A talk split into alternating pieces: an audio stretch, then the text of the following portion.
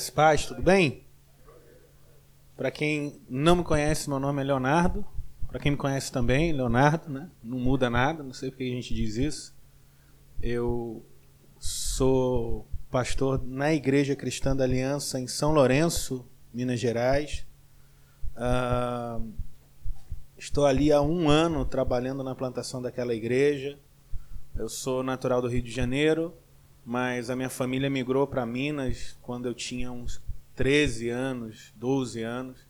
E eu cresci ali numa região muito bonita, uma região de montanhas, e conheci o Senhor Jesus ali, aos 16 anos aproximadamente. Com 18 anos, eu saí dali para ter a minha primeira experiência missionária é, na Patagônia, Argentina. Fiquei um tempo, voltei ao Brasil, casei em Minas Gerais aos 21 anos e algum tempo depois a gente foi para o Peru, onde trabalhei durante oito anos plantando igrejas naquela região.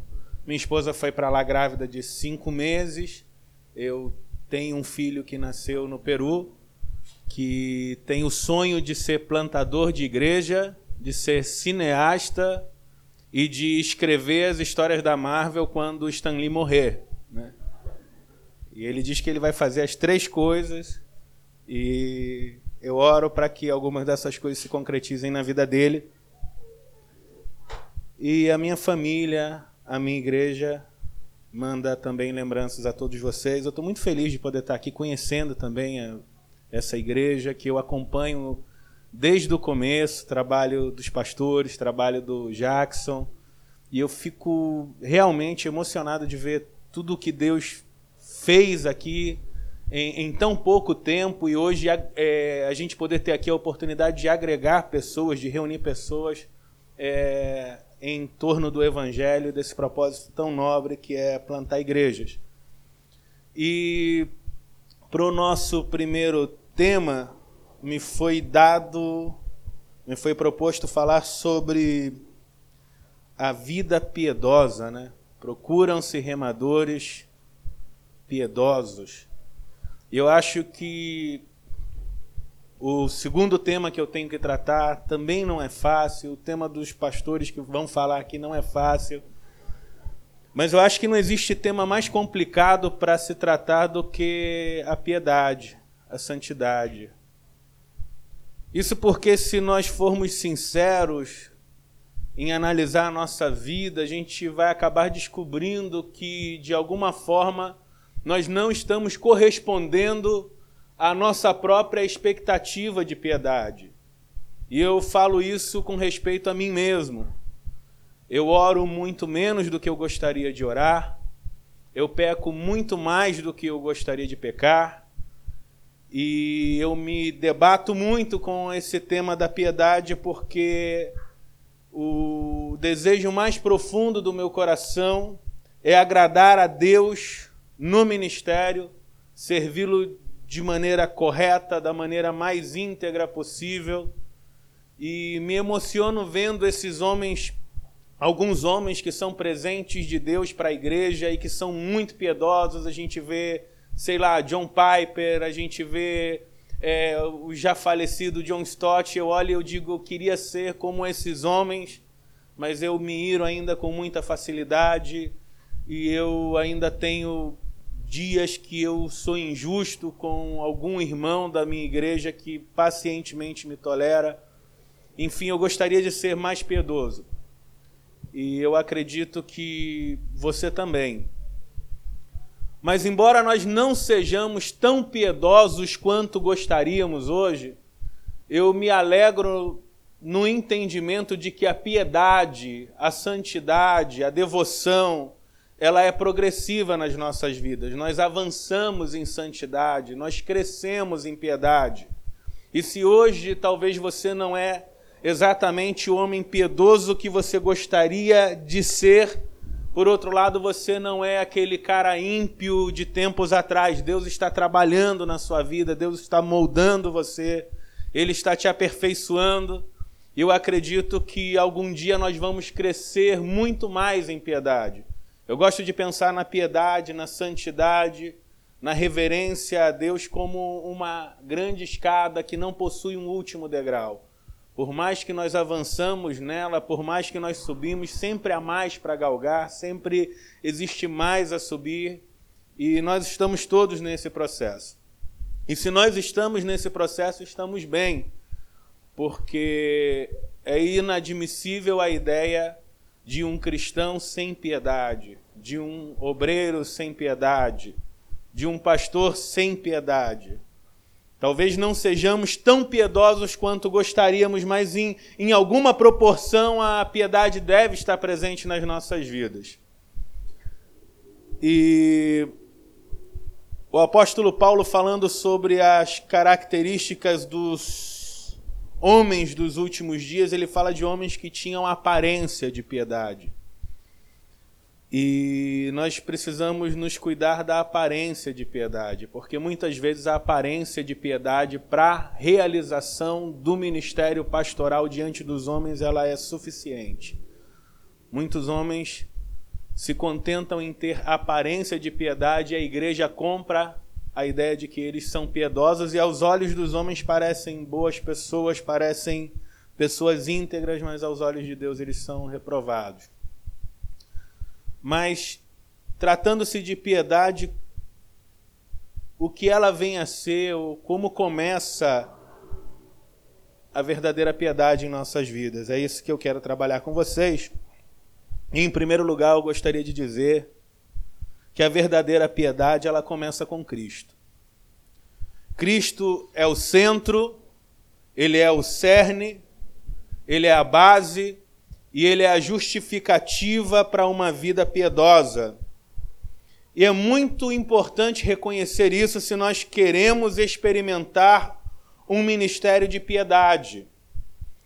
Porque quando a nossa busca por piedade não é iniciada por Cristo, motivada por Cristo, continuada em Cristo, ela provavelmente vai nos conduzir para longe de Deus sem importar quão religiosos nós pareçamos.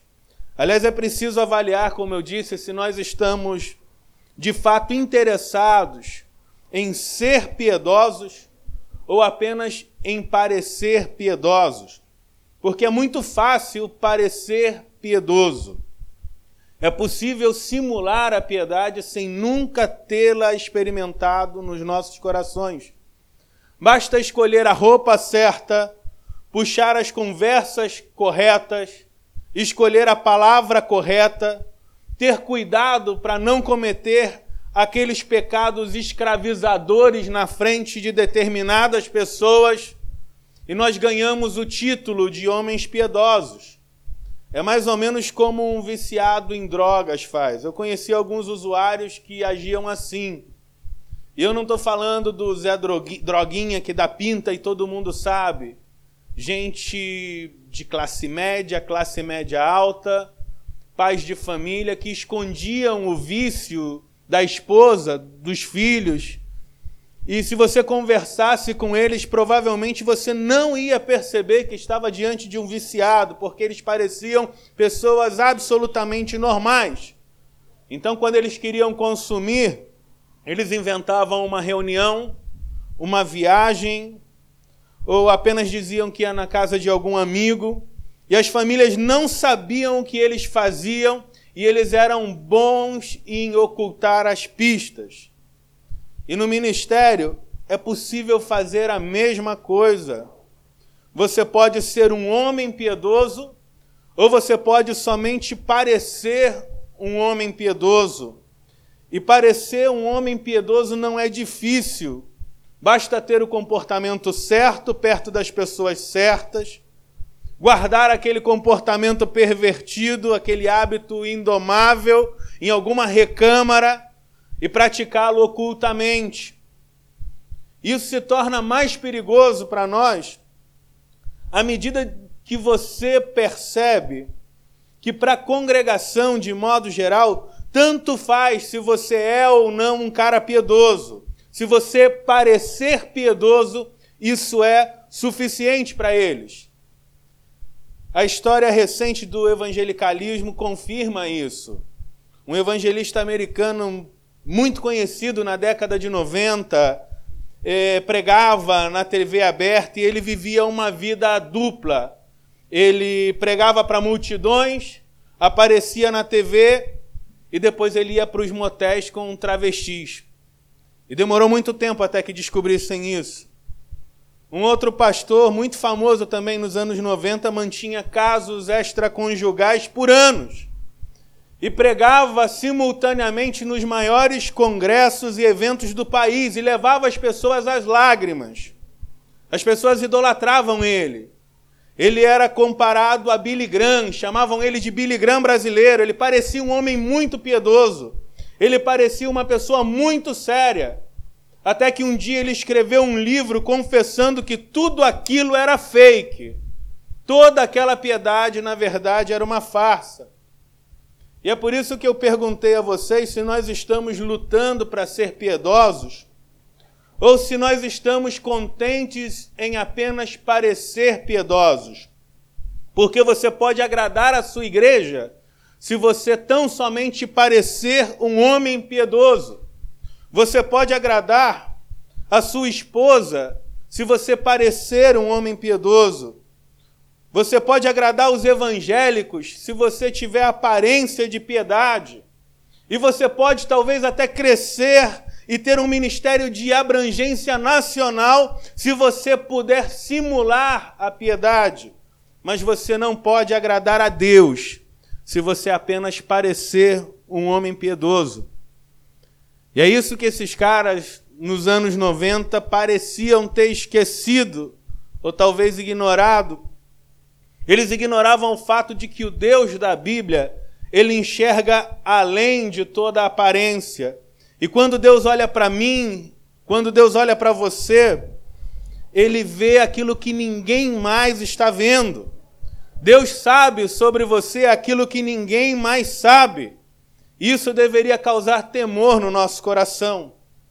Paulo, como eu disse, escreveu uma carta a um jovem pastor que estava na cidade de Éfeso e advertiu acerca de alguns homens que pareciam piedosos. Isso está na segunda carta de Paulo a Timóteo, capítulo 2, capítulo 3, perdão, versos 2 ao 5. Eu quero ler na versão que eu tenho aqui. Ele diz o seguinte: Os homens amarão a si mesmos, serão ainda mais gananciosos, arrogantes, presunçosos, blasfemos, desrespeitosos aos pais, ingratos, ímpios, sem amor, incapazes de perdoar, caluniadores, sem domínio próprio, cruéis, inimigos do bem, traidores, inconsequentes, orgulhosos, mais amigos dos prazeres do que amigos de Deus, com aparência de piedade. Todavia, negando o seu real poder. Afasta-te, portanto, destes também. Veja quantos pecados são listados nessa lista de Paulo. É uma lista muito grande. E se você tem a sua Bíblia aberta, eu queria que você olhasse bem para esse texto, porque isso aqui é para nós. Veja quantos pecados um homem pode praticar e ainda parecer piedoso, parecer um homem santo. Mas nós não estamos interessados em parecer piedosos, mas em ser piedosos. Parecer piedoso pode trazer muitas vantagens. Você pode ganhar a confiança das pessoas parecendo piedoso. Você pode galgar cargos na igreja parecendo piedoso. Mas você não pode agradar a Deus se você tiver apenas aparência de piedade. E mais, você não pode servir a Deus parecendo piedoso. Você precisa de uma santidade real, de uma piedade verdadeira. Nós precisamos de um fervor real se nós queremos agradar a Deus. E um ministro de piedade fake pode ter aprovação dos homens, mas ele sempre vai ser reprovado diante de Deus. Ele pode fazer muitas obras para os homens, mas não importa quantos anos no ministério ele tenha, ele jamais realizou a obra de Deus. É por isso que nós precisamos exercitar essa verdadeira piedade. E como eu disse anteriormente, a verdadeira piedade começa com Cristo. E a gente precisa entender isso. Porque senão nós corremos o risco de passar de uma piedade fake para outra piedade fake, como aquela que existia na Galácia no primeiro século. Como eu disse a vocês, eu estou plantando uma igreja no sul de Minas há exatamente um ano e já faz uns seis meses que nós estamos estudando a carta de Paulo aos Gálatas.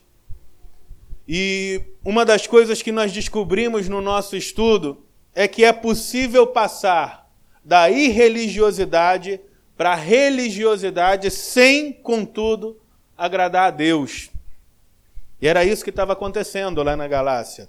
Eles estavam tentando mascarar uma conduta que eles sabiam que era reprovada. Eles estavam buscando piedade, mas estavam fazendo isso do jeito errado. E Paulo não condenou a busca deles, mas condenou a motivação que eles tinham. Eles estavam desejando algo autêntico, que é a santidade, mas estavam buscando a piedade para fins egoístas. Os mestres da Galácia queriam o louvor dos fiéis, Paulo condena isso na sua carta. Eles queriam o reconhecimento deles. Eles queriam ser aceitos pela congregação, e isso é uma advertência para nós, pastores, servos, líderes, obreiros. Qual é a nossa motivação? O que é que nos motiva a buscar a santidade? Quando se trata de santidade, nenhum fim é suficiente, a menos que seja o próprio Cristo. Eu e você podemos buscar de todo o coração ter uma vida santa para ser um bom líder para a igreja, e a nossa busca ainda estará sem sentido diante de Deus. Você pode buscar santidade para que os seus sermões sejam mais poderosos e ainda assim a sua busca vai ser reprovada diante de Deus.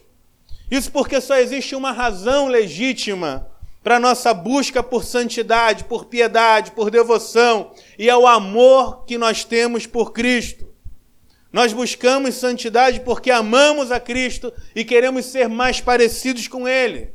Nós queremos ser piedosos porque nós descobrimos que um estilo de vida de pecado ofende a santidade de Deus.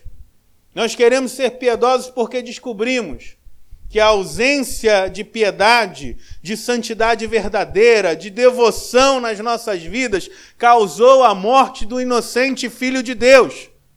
E quem busca santidade fora de Cristo pode cair no erro da dissimulação ou do legalismo, mas somente em Cristo nós podemos experimentar piedade verdadeira. A segunda coisa que eu queria dizer sobre a piedade é que essa piedade verdadeira, essa santidade autêntica, ela é resultado do Evangelho. Lá pelo, pelo quarto ano do nosso trabalho missionário no Peru, Deus nos dirigiu a iniciar uma igreja diferente da que nós já tínhamos plantado e levar a igreja para o centro da nossa cidade. E essa nova igreja nasceu com o nome de Graça Urbana. E ela cresceu até se tornar um movimento de plantação de igrejas que saiu do nosso estado e foi para outros lugares do país. Mas quando a gente começou Graça Urbana, eu não tinha a menor ideia do que aquela igreja ia ser no futuro. Nós só sabíamos que nós queríamos anunciar a graça de Cristo nos centros urbanos e daí veio o nosso nome. Então nós começamos a pregar o Evangelho e continuamos pregando o Evangelho e nunca deixamos de pregar o Evangelho e todas as nossas reuniões eram sobre o Evangelho.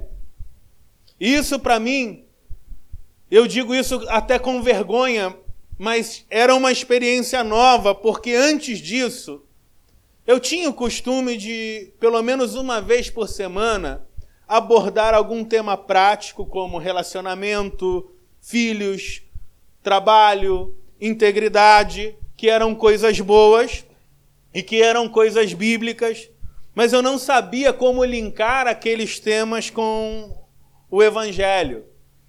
Mas aí naquela época eu comecei a ouvir alguns gringos que falavam desses mesmos temas que eu estava falando, mas eles faziam tudo isso como uma aplicação do Evangelho, aquilo pareceu revolucionário para mim, para minha espiritualidade. Eu disse, eu quero fazer isso também. Eles falavam de casamento, mas eles falavam do casamento como um reflexo do relacionamento de Cristo com a igreja. Eles aplicavam o evangelho. Se eles falavam de filhos, eles falavam de Cristo como filho perfeito de Deus, e a partir disso ele apresentava Cristo como um padrão para os filhos crentes. Se eles falavam de integridade, eles falavam disso aplicando o evangelho a cada área da nossa vida. Então eu comecei a fazer aquilo também. E desde o início daquela igreja, eu não lembro de uma reunião onde o evangelho não fosse explicitamente anunciado. Mas nessa época chegou na nossa igreja um jovem lá que tocava violão, e o pastor começa a igreja, ele sempre precisa de um músico, e ele já era crente, e ele tinha aparência de piedade, além disso. Então, nesse tempo, eu mesmo tinha que tocar as músicas, a minha esposa me ajudava cantando e a gente estava cansado. Então, depois de algum tempo vendo ele ali, eu decidi deixar ele conduzir o momento do louvor. Mas tinha alguma coisa na nossa reunião que incomodava aquele jovem e, por mais que ele tentava, ele não conseguia disfarçar. E depois de algum tempo, sem nenhuma explicação, sem nenhuma conversa prévia comigo, ele simplesmente sumiu da igreja. E quando ele fez isso, ele começou a postar no Facebook o seguinte: ele escrevia: Nós precisamos ter cuidado com esses pastores que só falam de evangelho, evangelho, evangelho, mas não falam de santidade.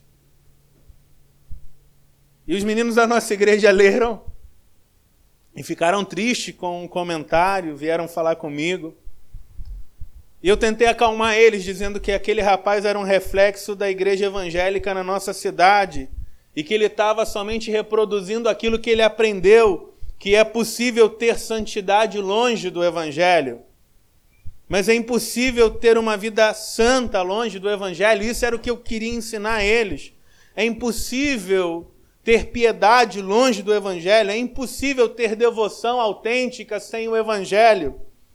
E o Tim Keller fala isso de uma maneira bastante legal, bacana. Ele diz que a maioria de nós enxerga o Evangelho como uma porta através da qual a gente tem acesso à vida cristã, e depois a gente parte e passa pela porta em direção a em busca de ensinos mais profundos.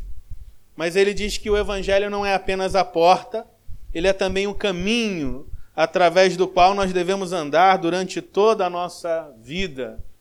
Não existe algo como primeiro o evangelho e depois a piedade. O evangelho é o que dá sentido à nossa piedade.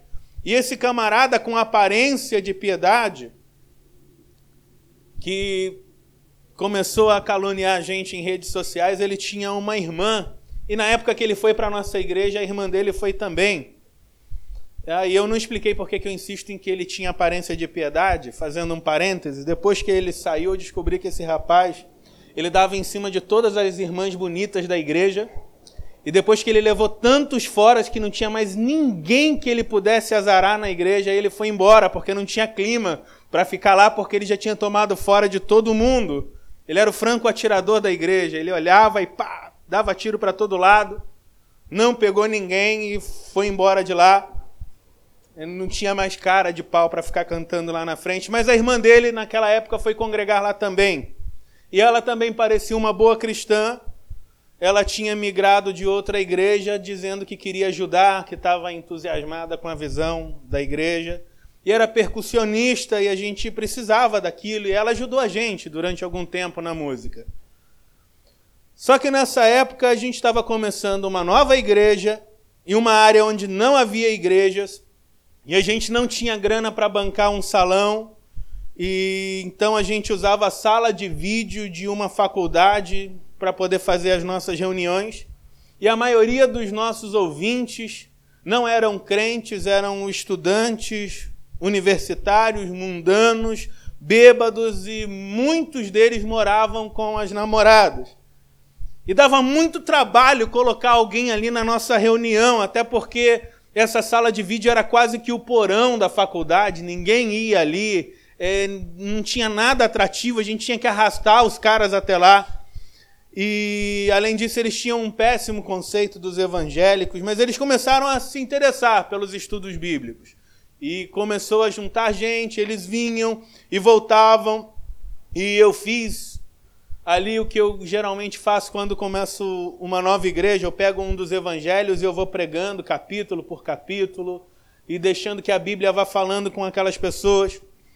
E estava ficando cada vez mais claro para eles que eles estavam perdidos e que a maioria das práticas deles eram pecaminosas, mas nós fizemos um pacto no início daquela igreja e eu deixei isso bem claro para eles. Eu disse que o evangelho ia confrontar o pecado deles e que o Espírito Santo ia levar eles a uma mudança. Mas não importa a condição que eles tivessem, eu queria que eles sempre estivessem indo na igreja. Convertidos ou não, eu queria que eles estivessem ali ouvindo a palavra, porque a única esperança de transformação para eles era ouvir o Evangelho eles sempre iam ser bem-vindos na nossa igreja. Eles entenderam isso. E as pregações eram confrontadoras, mas fora isso, a gente não entrava em certas questões pessoais até que eles vinham e pediam aconselhamento. E quando isso acontecia, a gente aconselhava, e quando era o caso daquele casal que morava junto, a gente dizia que se eles se amavam mesmo, e eles amavam a Deus, eles deveriam pensar no casamento. E era legal porque a gente sempre tinha um casamento de algum jovem ali, era uma, uma fase muito boa. E eu dizia para eles que a igreja ia ajudar no que fosse preciso, e a gente ajudava, a gente pagava, às vezes, o casamento no civil, às vezes a maquiagem da noiva eram as irmãs que faziam, ou a festa, a gente conseguia o vestido. E a maior alegria que eu tinha era fazer a cerimônia de casamento daquelas pessoas que chegaram todas quebradas, mas agora eles estavam encontrando perdão, encontrando vida, graça em Jesus. Mas essa irmãzinha que eu disse, ela que veio para a nossa igreja, ela não conhecia o nosso modus operandi ou ela ignorava o que a gente dizia. E ela começou a se aproximar dos ouvintes e pouco a pouco eles começaram a assumir. Os estudantes não vinham mais, os casais desapareceram e eu achei aquilo muito estranho, eu não entendi o motivo. Até que um dia um casal de jovens veio à nossa igreja pela primeira vez. E os dois, de mão dadas, chegaram, sentaram juntos. Ela se aproximou dele por alguma razão, acho que Deus queria me abrir os olhos, me levou a ficar ouvindo a conversa deles. E ela disse o seguinte: Vocês são casados? Essa foi a primeira pergunta que ela fez. E a menina respondeu: Ainda não, a gente só mora junto. Então ela disse: Mas você sabe que na Bíblia o nome disso é prostituição e que vocês vão para o inferno por causa disso, né? E esse foi o primeiro contato dela com os visitantes. Ela tinha o tato de um elefante. Eu ouvi aquilo e eu fiquei com raiva, com tristeza, com frustrado. E aí naqueles dias eu continuei pregando e eu preguei que não importa se você mora junto ou se você casou na igreja, porque se você não tem a Cristo, você vai para o inferno com ou sem a cerimônia de casamento. Porque o que nos faz diferentes é Cristo e não aquilo que nós fazemos exteriormente, que toda mudança ela deve começar dentro de nós. Deve ser realizada pelo Espírito Santo em nosso coração e deve ser fruto da palavra que é pregada, porque Senão a gente pode cair no legalismo. E se nós obrigarmos os não crentes a ter um determinado tipo de comportamento só porque ele parece mais adequado a nós, sem que antes eles conheçam o Evangelho, nós vamos estar desagradando o Senhor ensinando a eles que Cristo morreu em vão, porque basta fazer uma pequena mudança no modo de viver e eles já ganharam o céu e se tornaram verdadeiros cristãos. E assim como das outras vezes, a crente foi embora da igreja aborrecida, mas nós ganhamos dois amigos mais que voltaram muitas vezes para ouvir sobre Jesus. E muitos outros vieram e se converteram. se tornaram homens e mulheres piedosos porque entenderam que a verdadeira piedade não é uma mera reforma exterior, mas é o resultado da exposição ao Evangelho somado ao trabalho do Espírito Santo em nos convencer do nosso pecado e nos moldar para que nós sejamos a imagem do Filho de Deus. E, meus irmãos, se nós queremos ter vidas piedosas, precisamos valorizar esse Evangelho. Precisamos acreditar mais no Evangelho. Precisamos nos apoiar mais no Evangelho e menos em nós mesmos, na nossa capacidade de mudar as pessoas, de mudar a nós mesmos, confiar no poder transformador de Deus. O apóstolo Paulo, na primeira carta aos Coríntios, capítulo 1, verso 18, ele diz que a palavra da cruz é loucura para os que se perdem, mas para nós, os salvos, é o poder de Deus. O Evangelho é o poder para uma vida transformada é o poder para um ministério avivado. O Evangelho é o poder para uma vida de piedade. Não existe nenhuma, nenhum caminho de piedade autêntica distante da cruz. Corinto era uma cidade terrivelmente depravada, era uma cidade de práticas devassas, enfermas, imorais. E a igreja coríntia, ela estava cheia de problemas morais que precisavam ser tratados. Mas quando Paulo escreve a eles para tratar esses problemas, ele não apelou para o legalismo como um modo de produzir piedade. Ele não fez do moralismo um caminho de redenção. Em 1 Coríntios, capítulo 2, verso 2, ele diz: "Nada me propus saber entre vós, senão a Cristo e Cristo crucificado." Meu amigo remador, plantador, Fale de Cristo com fé. Fale do Evangelho com fé. Porque quando a gente fala desse Evangelho com a fé, há um fruto chamado piedade que nasce. Esse fruto chamado piedade, ele nasce de uma semente que é o Evangelho, e nós precisamos acreditar no poder da semente que temos nas mãos. Em terceiro lugar, a verdadeira piedade reflete no nosso serviço a Deus. Em 1 Pedro 5, verso 1 ao 4, o apóstolo Pedro nos admoesta, dizendo o seguinte: Aos presbíteros que estão entre vós, admoesto eu, que sou também presbítero com eles, testemunha das aflições de Cristo e participante da glória que se há de revelar. Apacentai o rebanho de Deus que está entre vós, tendo cuidado dele, não por força, mas voluntariamente, nem por torpe ganância, mas de ânimo pronto, nem como tendo domínio sobre a herança de Deus, mas servindo de exemplo ao rebanho. E quando aparecer o sumo pastor, alcançareis a incorruptível coroa de glória. Esse texto devia ser lido e memorizado por cada um de nós, pastores, plantadores, obreiros esse é um texto netamente pastoral. E o tema proposto a nós hoje é procura-se remadores piedosos, mas para achar um remador piedoso é preciso saber em quais virtudes a gente deve enfocar. E esse texto é de grande ajuda nesse sentido. O texto diz que nós devemos pastorear não por obrigação, não por dinheiro e não como dominadores. Isso nos leva a algumas conclusões sobre o ministério piedoso. Primeiro, em primeiro lugar, um remador piedoso é alguém com um espírito voluntário. Infelizmente, as nossas igrejas estão cheias de pessoas que não conhecem o verdadeiro sentido do serviço e só fazem as coisas quando são empurradas, quando são obrigadas. Eu canto se eu for obrigado. Eu prego se eu for obrigado. Vou ao culto se sou obrigado. Eu dou dízimos se eu sou obrigado. Eu cumprimento os meus irmãos se eu sou obrigado. Eu fico na porta se eu for obrigado. Mas um homem piedoso é um voluntário no reino. Ele não prega apenas por sentido de obrigação. Ele não serve porque alguém está mandando nele mas ele faz essas coisas porque ele ama Jesus, ele ama o serviço de Deus e ele tem prazer em ser útil na obra de Deus. Em segundo lugar, um remador piedoso é alguém que serve independente do ganho pessoal. Eu não estou dizendo que o pastor não pode ter salário.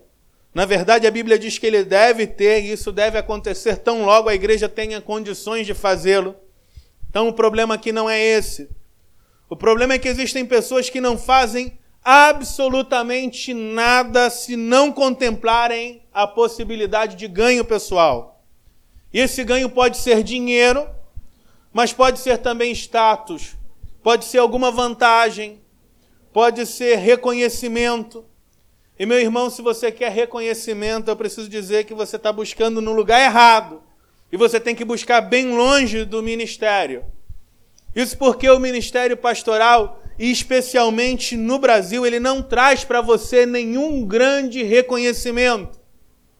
Primeiro, porque desde a década de 70, com o advento da Igreja Universal do Reino de Deus e outras igrejas neopentecostais que vieram atrás dela, o ofício de pastor foi associado à imagem de um cara malandro, de um sujeito vagabundo, que gosta de ganhar a vida fácil.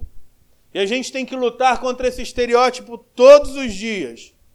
Segundo, porque o ofício do pastor quase sempre não tem feedback emocional. Você sabia disso?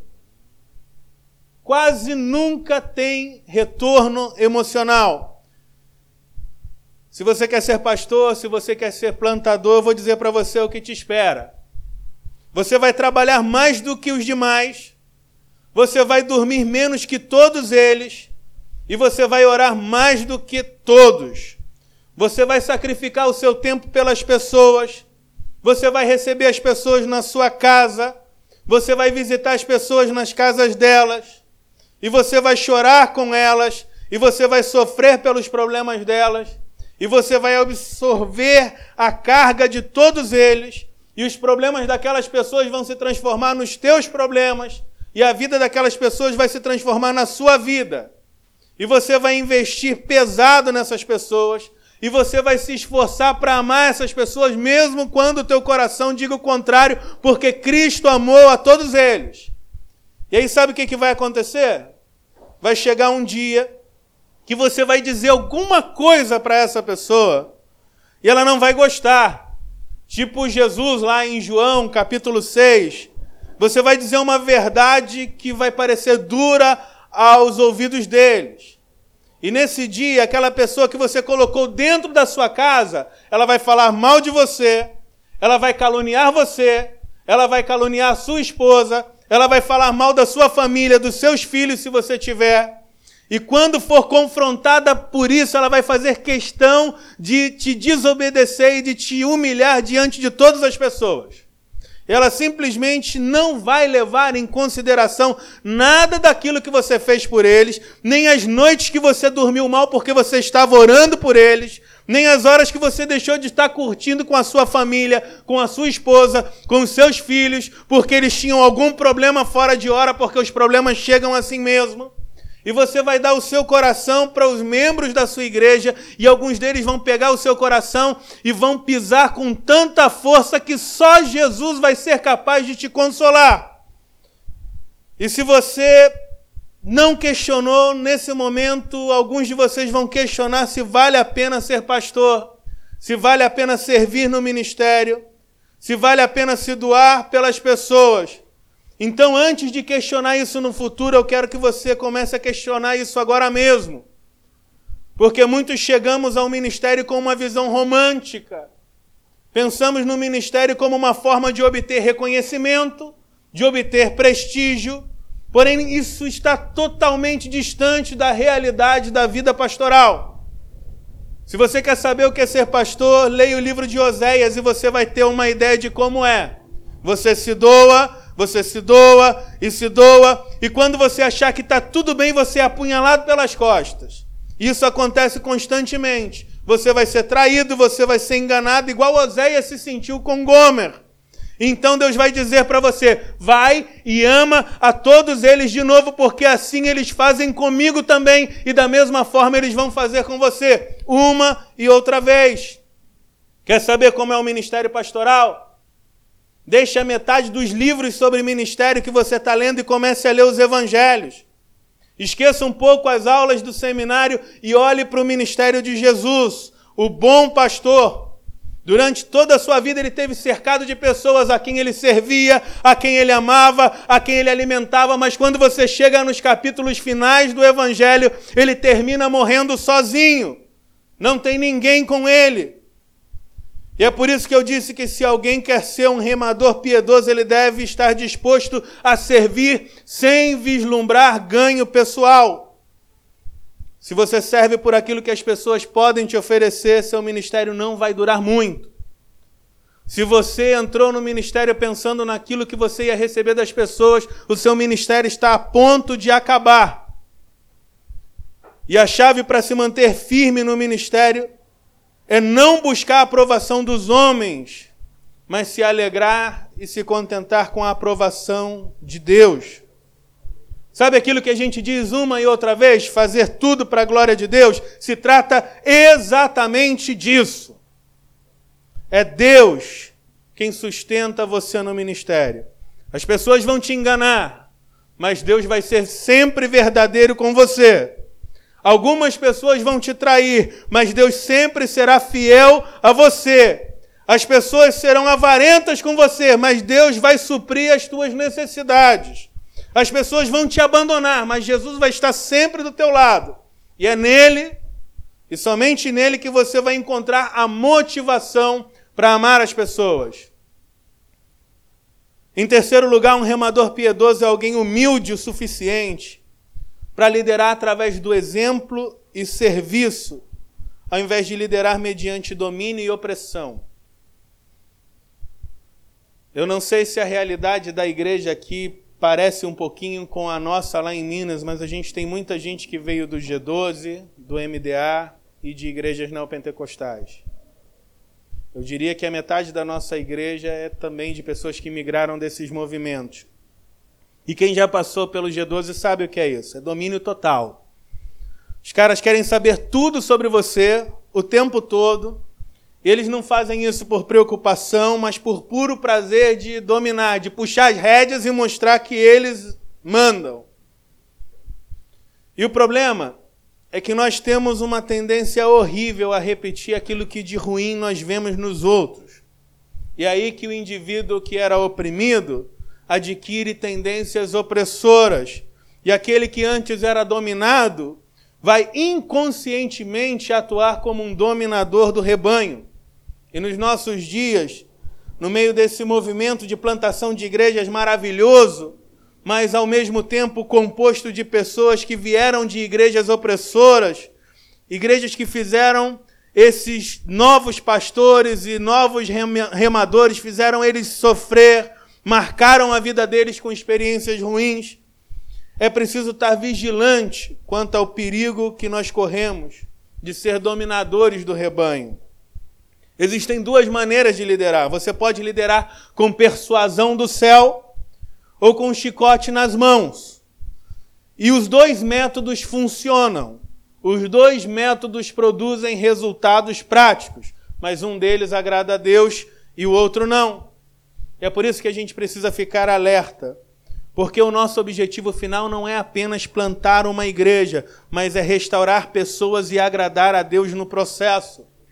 E às vezes é fácil um líder dominador e um líder centrado no evangelho terem o mesmo objetivo. Na maioria das vezes, não. Cada um vai apontar para um lado, mas em algum momento eles vão ter o mesmo objetivo prático. E ambos vão empregar pessoas para alcançar os seus objetivos. Mas a diferença é que no final, o membro que realizou a tarefa por causa do jugo do opressor sente raiva, sente tristeza, se sente traído. Mas o que foi conduzido a realizar a tarefa pelo amor do Evangelho, ele vai sentir alegria por ter participado na missão de Deus. Isso faz a diferença. Em quarto lugar, sobre a autêntica piedade, nós precisamos lembrar que a autêntica piedade não se sobrepõe a família, é, a, não sobrepõe a igreja à família. A autêntica piedade não sobrepõe a igreja à família.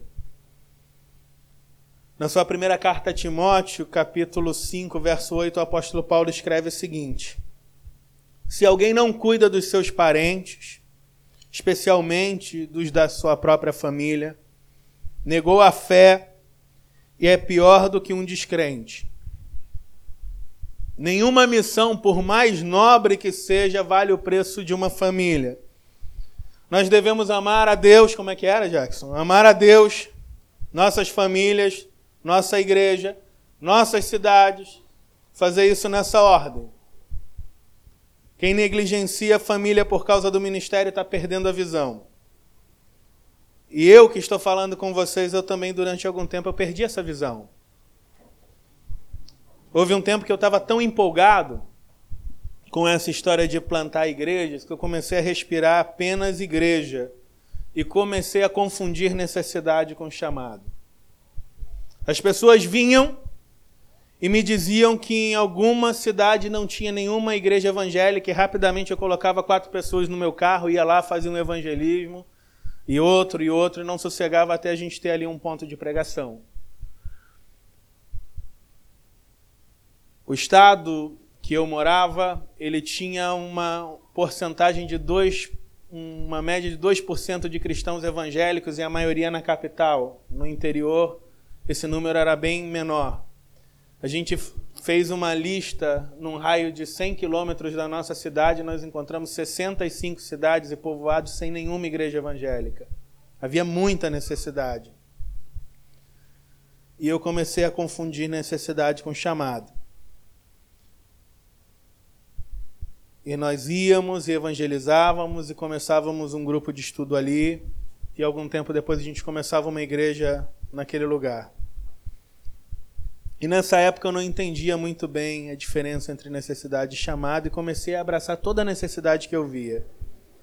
E passado algum tempo, nós tínhamos cinco igrejas na cidade de Piura e onze igrejas sendo plantadas no Peru. E nesse momento eu era o único pastor. E nessa época eu pregava todos os dias e eu viajava quase todos os dias. E nos fins de semana eu pregava quatro, às vezes eu pregava cinco vezes em cultos diferentes, em diferentes lugares da cidade. E eu achava que eu estava fazendo o correto, mas na verdade eu estava ficando cada vez mais longe da missão e perdendo a minha família. A minha sogra ficou com câncer e a minha esposa teve que lidar com o fato de ter a mãe doente e não poder cuidar dela, porque nós estávamos no Peru cumprindo a missão e ela não podia consolar a mãe. E eu não podia consolar ela ou ela encontrar conforto em mim porque eu estava sempre longe. E o tempo que a gente tinha juntos muitas vezes era o caminho de uma visita ou o trajeto do hospital para visitar alguém ou quando eu ia para alguma igreja pregar e as nossas conversas, quase todas elas aconteciam dentro do carro a caminho de alguma coisa urgente. E nessa época eu comecei a receber convites para falar em conferências, em seminários no Peru, e eu achei que isso era muito bom porque essa era uma maneira de influenciar outros líderes e contribuir ainda mais com a igreja. Eu comecei a aceitar todos os convites que vinham. E a minha esposa, ela também não discernia muito isso, embora ela sofresse, ela achava que a gente estava ali para isso mesmo. Então, quando os irmãos da igreja precisavam dela, ela estava ali. E ela era professora da escola dominical, evangelista das crianças, era cozinheira da igreja e cozinheira do projeto infantil. E quando eu ia pregar em algum evento, ela me substituía no púlpito como pregadora. Não tinha outro, não tinha obreiros, ela era quem pregava. E quando eu não podia comparecer em um dos cinco cultos, ou dois dos cinco cultos no domingo, era ela que ia. E olhando para trás, ela não tinha muita ideia do erro que ela estava cometendo. Eu não tinha muito, muita noção do que eu estava fazendo. E ela até me admirava e ela me imitava nas burradas que eu fazia. Ela queria ser como eu e ela queria estar todo o tempo ocupada. E o tempo passou e a conta chegou. A Jonara, minha esposa, começou a ter ataques de pânico. E eu comecei a sofrer de uma ansiedade tão grande que às vezes parecia que eu ia infartar. e eu não conseguia falar o que eu estava sentindo. E às vezes isso acontecia quando eu estava no púlpito e eu tinha que pregar. Nós dois ficamos literalmente obesos. Ela ficou com uns 90 quilos e ela tem 1,50m. E eu cheguei a pesar mais de 130 quilos. Ravi, nosso filho, começou a ir muito mal na escola e ele fazia coisas para chamar a atenção. Crises de asma que eu tinha quando era criança voltaram e eu tinha uma tosse horrível que só acontecia quando eu tinha que pregar e eu não sabia o porquê daquilo. Eu ia ao médico e ele dizia que eu tinha sim a asma e outras coisas, mas que o meu problema era emocional e que eu precisava parar. E eu tive que parar tudo, literalmente. E aprendi algumas lições da maneira mais dura. Três. E a primeira delas é que quando o homem não para, Deus o para. A segunda, que nem toda necessidade é um chamado. E a terceira, bem prática, é que nenhum ministério é tão importante quanto a minha família. Mas eu sabia que a igreja não substitui a família, eu sabia que a família vem primeiro. Eu sabia, eu até pregava sobre isso, mas sabe o que no fundo do meu coração eu achava? eu achava que eu era diferente. Que Deus tinha uma regra para toda a igreja, mas para mim, como eu era o pastor, eu era a exceção da regra. Lá no fundo, eu achava que se o motivo fosse o suficiente nobre, eu podia ignorar aquele princípio e Deus ia me abençoar. Eu não era guiado por Deus na minha missão, mas pela agenda das pessoas. Eu era guiado pelo que as pessoas diziam que eu tinha que fazer e pelas necessidades delas. E se as pessoas achavam que eu não tinha direito de passear no shopping ou ir ao cinema, então eu não tinha. Porque eu era o servo de todos. Eu era um servo diferente, eu não era a ovelha, eu era o pastor da igreja. E estava tudo errado comigo. Infelizmente, isso não é diferente da vida de muitos pastores que eu conheci. E talvez isso esteja bem próximo daquilo que você está vivendo também. Então, por favor, se você esquecer muito do que eu disse hoje, pelo menos lembre que quando o homem não para, Deus o para. Não espere Deus parar você. Não espere ficar doente, não espere ter a tua família destruída para você ter que começar de novo e dar valor nas coisas essenciais. Entenda que nem toda necessidade é um chamado e nenhum ministério é tão importante quanto a nossa família.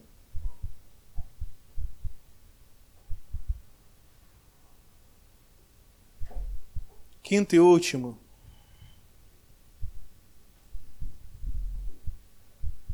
A verdadeira piedade se alegra em obedecer. Na carta anônima aos Hebreus, o escritor dá uma exortação a Grey. Ele diz o seguinte: Hebreus 13, 17.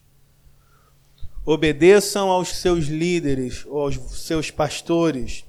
Submetam-se à autoridade deles. Eles cuidam de vocês como quem deve prestar contas. Obedeçam-lhes, para que o trabalho deles seja uma alegria e não um peso, pois isso não seria proveitoso para vocês. O ser humano, de maneira geral, ele tem um problema com subordinação. Se nós olharmos para a entrada do pecado no mundo, lá no Jardim do Éden, você vai descobrir que o pecado entra no mundo por uma questão de submissão. Deus criou Adão e Eva, Deus tinha autoridade sobre eles, Deus os amava. Em termos de maturidade, Deus sabia melhor que eles o que era bom e o que era ruim. Então Deus disse: comam de toda árvore que vocês estão vendo, de todo fruto, mas daquela árvore não porque o dia que vocês comerem aquele fruto, aquele fruto vai matar vocês. E o resto da história você já conhece: Eva seguiu a serpente, Adão seguiu Eva, ninguém seguiu a Deus e todos pecaram, todos foram destituídos da glória de Deus. E esse nosso problema com a submissão, ele é antigo. Mas nos nossos dias é uma situação bastante séria, porque a nossa geração ela não respeita nada. Ela odeia hierarquia. A nossa geração não respeita os policiais. A nossa geração não respeita os professores. Não respeita o exército. Nós temos aversão por autoridades. Mas acontece que essa questão de submissão à autoridade pastoral ela não foi inventada pelo MDA, Ela não foi inventada pelo G12, ela foi sim mal utilizada pelas igrejas heréticas, mas o princípio é bíblico. Aliás, não é um princípio, é um preceito. A Bíblia diz claramente: obedeçam. É uma ordem para a gente. É claro que a gente não pode separar a autoridade do ministro da autoridade das Escrituras. Ele não deve ser obedecido se ele manda você pecar. Ou se ele diz, vai lá, ô mané, vende a tua casa que você pagou em não sei quantos anos e dá o dinheiro todo para mim. A gente não é otário, a gente não vai cair nessa. Mas esse texto nos lembra que existe uma liderança dada por Deus e que deve ser obedecida, deve ser seguida. E um dos problemas da igreja hoje é que muitos querem ser seguidos, mas ninguém está querendo seguir. Muitos querem liderar, mas poucos querem servir. Mal sabem que liderança na Bíblia é serviço e nada mais. Muitos querem ensinar, mas poucos estão dispostos ou têm paciência para aprender. Muitos querem ser ouvidos, mas quando o outro é quem está pregando, eles simplesmente não querem ouvir. Mas acontece que não tem nada de errado em seguir. Se você quer liderar, você deve estar preparado para seguir.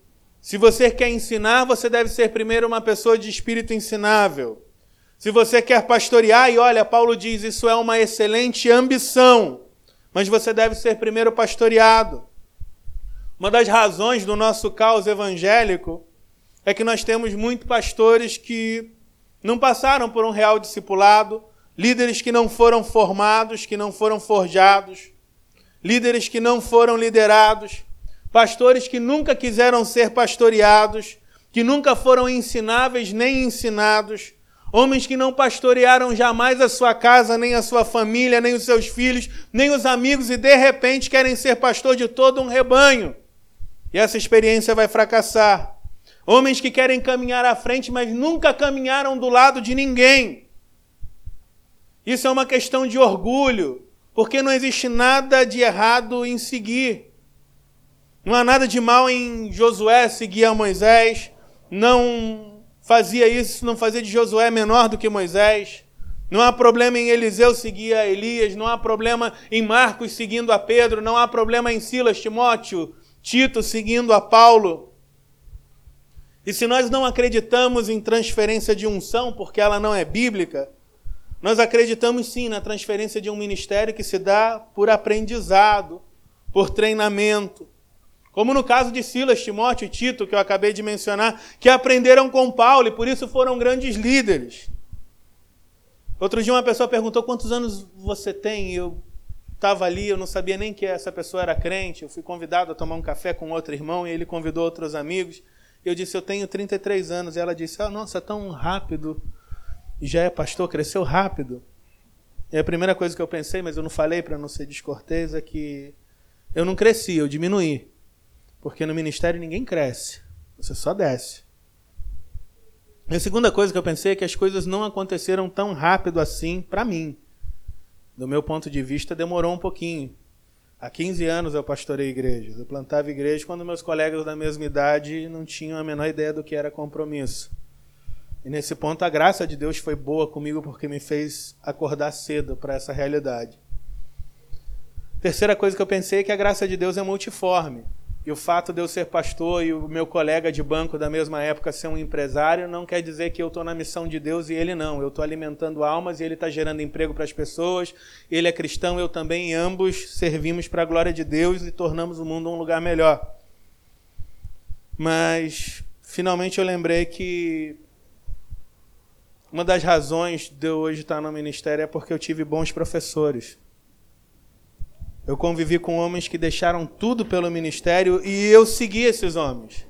Eu segui eles para a Patagônia, eu segui eles no sul de Minas, eu segui eles no Peru, eu aprendi com o modo de vida deles. Eu aprendi literalmente carregando a maleta deles, limpando a igreja deles, sendo professor na escola bíblica dominical com eles e, eventualmente, substituindo eles no púlpito quando eles ficavam doentes. Eu aprendi aliviando a carga deles para que eles pudessem se dedicar mais ao ministério da oração, da palavra, como a Bíblia manda. E alguns anos depois eu estava fazendo a mesma coisa que eles faziam E outras pessoas estavam fazendo por mim o que eu fazia por eles, e eu nunca pedi isso para essas pessoas, mas eu entendi que houve uma verdadeira semeadura. Eu estava colhendo frutos daquilo que foi semeado inconscientemente numa juventude missionária precoce. E eu perguntei ao Jackson se todos que estariam aqui seriam pastores. Ele disse que não, e eu disse ótimo, não foi? Eu disse perfeito.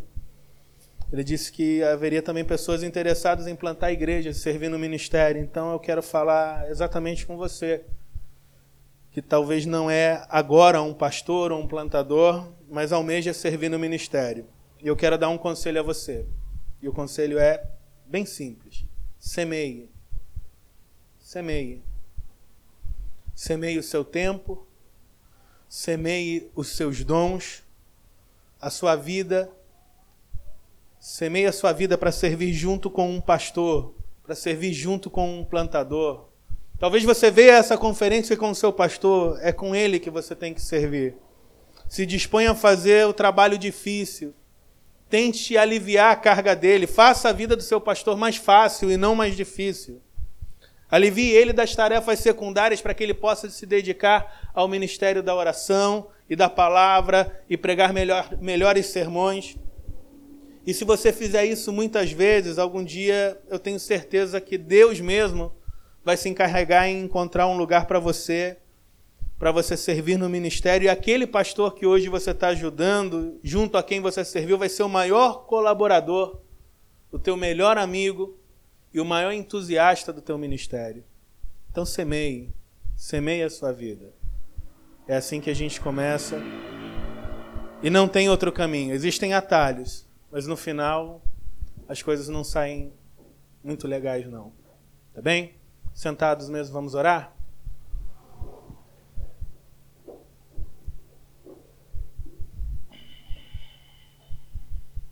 Que Deus nos ajude a ser homens piedosos. Que Deus levante remadores que sirvam ao lado dos seus pastores, que amem a igreja, que amem a missão, que amem suas famílias que doem a si mesmo, que não busquem recompensa, que não busquem privilégios para si, mas que amem a Deus e seu reino. Meu Deus, no nome de Jesus, eu te agradeço por esse tempo junto aos teus filhos, pela oportunidade de poder falar da tua palavra, de poder falar sobre esse tema que é tão difícil, uma vida piedosa, tudo que nós queremos, Senhor, ser pastores piedosos, líderes piedosos, ovelhas piedosas. E sabemos que o Senhor nos faz crescer nisso. O Senhor está trabalhando nas nossas vidas desde o dia que nos convertemos até hoje. Ajuda-nos, Senhor, a ser relevantes na tua missão. Sabemos que o Senhor ama a nossa cidade, ama o nosso país, mas o Senhor quer amar esse país através de nós. Sabemos que o Senhor quer alcançar as pessoas mas sabemos também que o Senhor quer fazer isso através de homens, de mulheres, de pessoas. Então, eis-nos aqui, Senhor. Usa-nos para a tua glória, Senhor, para que o teu nome seja exaltado. Esse é o nosso pedido, Senhor, a nossa oração. Amém.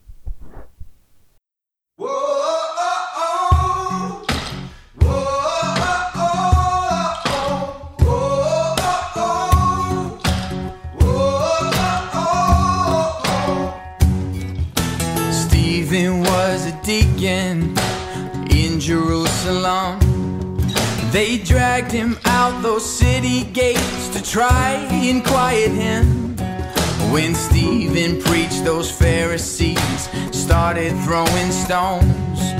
Before he died, he raised his eyes and saw Jesus on the throne. Said, You can bury the workmen, but the work will go on You can silence the voices, but you can't stop the song. When the Spirit's moving, His will will be done. You can bury the workmen, but the work will go on. James was sent to heaven at the edge of Herod's sword. And Peter, he was crucified like his beloved Lord. Yeah, the Roman Colosseum, the lions and the fires. The gates of hell did not prevail. They fan those flames higher, cause you can bury the workmen, but the work will go on. And you can silence the voices, but you can't stop the song. When the Spirit's moving, His will will be done. Can bury the workmen, but the work will go on. And then they lowered Jesus, they laid him in a grave. They thought that it was over, that his name would fade away. But Jesus wasn't listening, no. He rose to life again. Cause God is not persuaded by the arrogance so you can bury the workmen, but the work will go on. You can silence the voices, but you can't stop the song. When the spirit's moving, his will will be done. And you can bury the workmen, but the work will go on. And you can bury the workmen, but the work